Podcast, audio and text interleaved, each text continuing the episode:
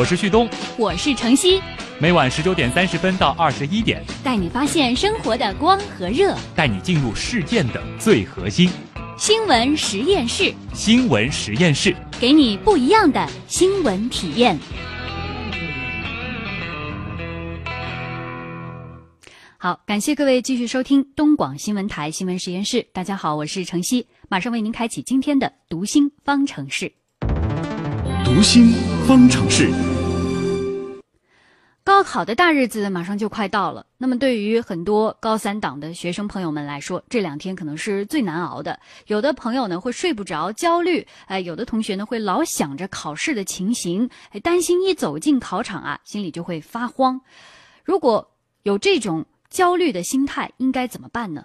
但是有一些朋友啊，他是一进考场反而会放松了，属于那种考试型的啊。好，那么对于这种情况，我们应该如何克服？接下来互动编呃，接下来咱们的编编辑叶星辰采访了国家心理咨询师职业培训专家讲师张华，一起来聊一聊这样一个话题。张老师您好，哎，你好，星辰。明天考生就要走进考场了，前一天呢可能会出现像睡不着，因为太兴奋或者是太紧张，脑子里可能还会转着很多题目。那首先这个时候我们怎么能够让这个大脑平静下来？那我想首先要做的就是放松，因为这个时候离考试也不远了。我们真的要去改变学习的一些方法，再去做大量题目，可能都不现实。嗯，我们能做的、能调节的，最好的办法就是去调整好自己随时的应激状态，能够让自己复习好的东西能更好的发挥啊。比如说这个时候给自己内心嗯一些必要的暗示，伴随这个暗示也能够给自己一些好的放松，嗯，尤其是一些。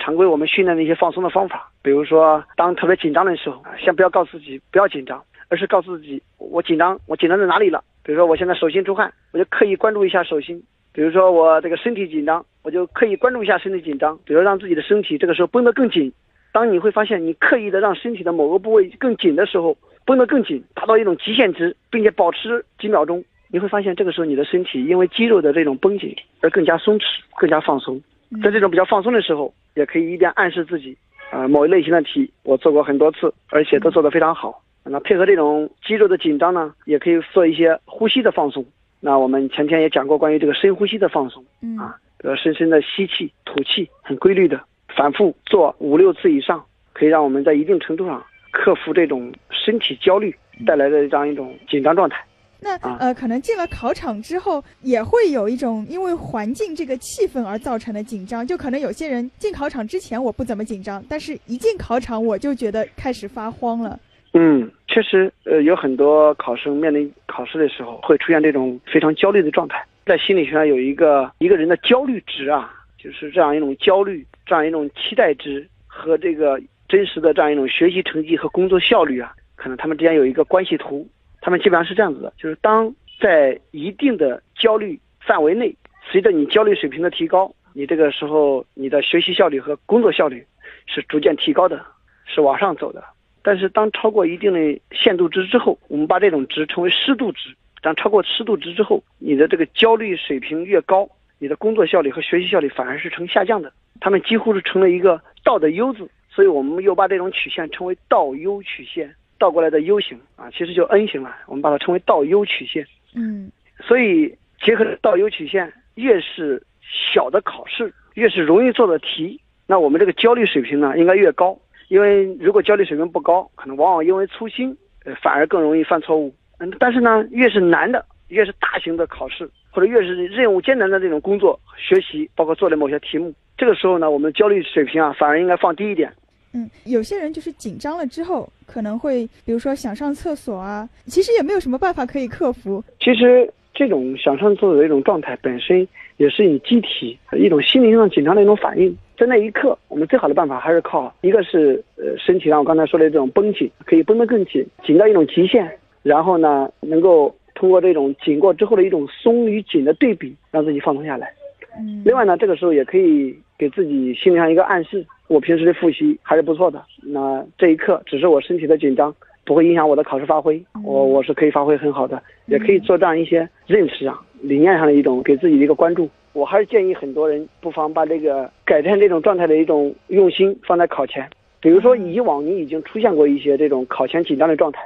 那我会建议很多考生们在考试之前就先去想象一下，考试那一天早上会怎么起来，会吃什么饭，甚至会以什么样的状态走向考点，那路上会遇到什么事儿，怎么进到考场里的，坐在考场上第一刻我会有什么样一种身体反应和感觉，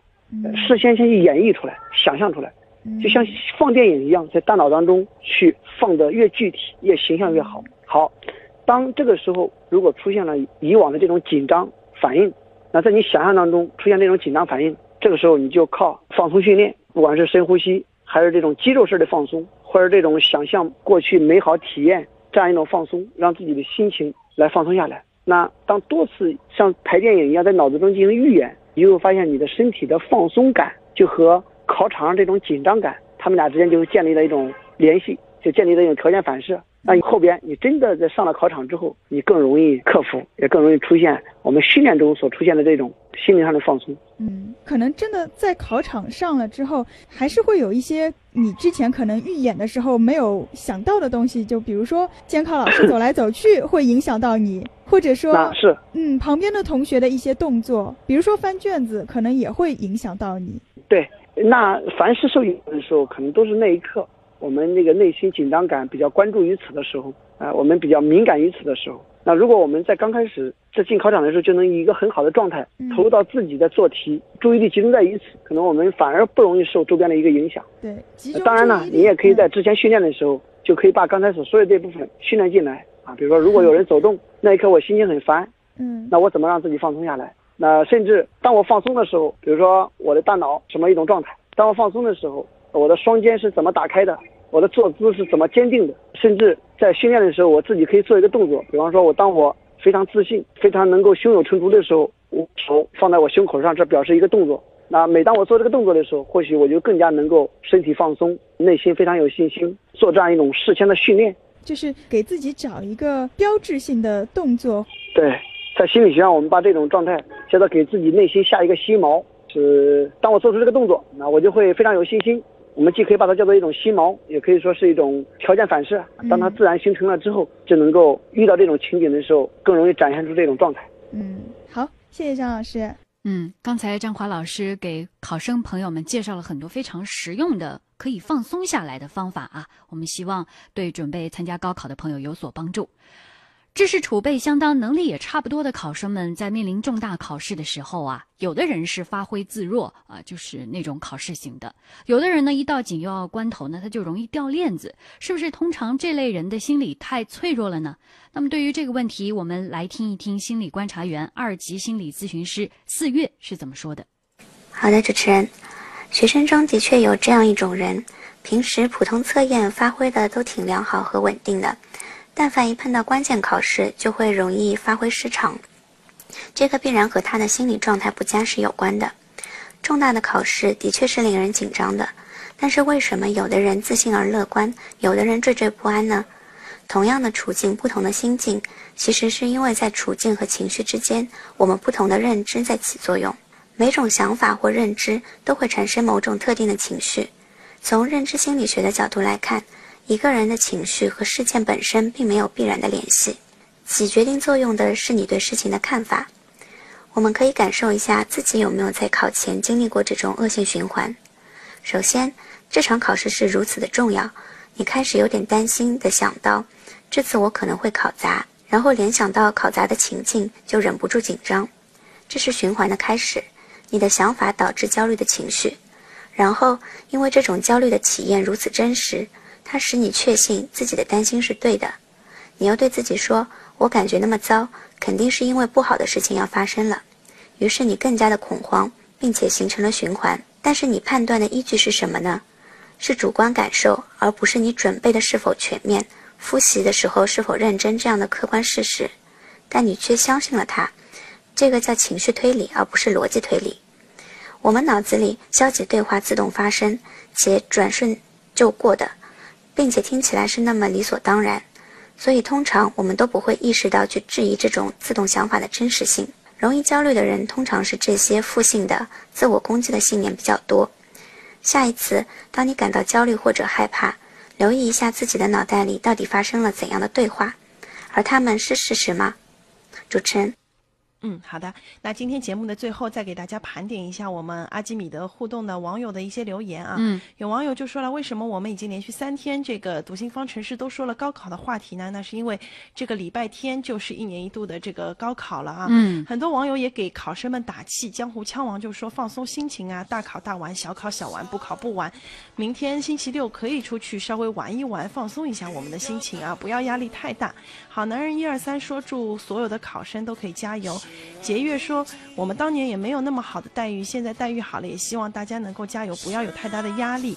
嗯，傲雪说，考生应该放松心情，对高考享受这个过程，想定必会成功的。嗯嗯，还有网友说了，其实最长知识的节目今天又要结束了啊，那我们给大家预告一下吧，明天我们周末版的新闻实验室会有哪些精彩的内容呢？好，包括这个。呃，在雪景的写生部，明天晚上八点钟，我们会带来刘恺威演员刘恺威会谈论他的事业和家庭。嗯，那先锋派报告，明晚的七点三十分将会带来美剧中国呃美剧里的中国血统和中国面孔，给我们带来的是自媒体人、专栏作者景仔。而新潮澎湃呢，我们会邀请到资深的呃上海电视的记者甘鹏来。走进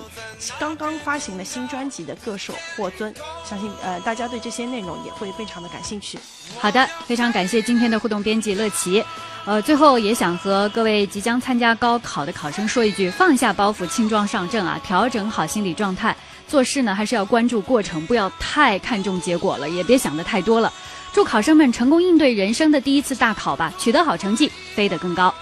好，今天的新闻实验室马上就要结束了。最后要感谢节目监制盛燕姿，还有编辑乐琪。明天也欢迎大家继续关注周末版的节目。我们下个周一新闻实验室再见。翅膀卷起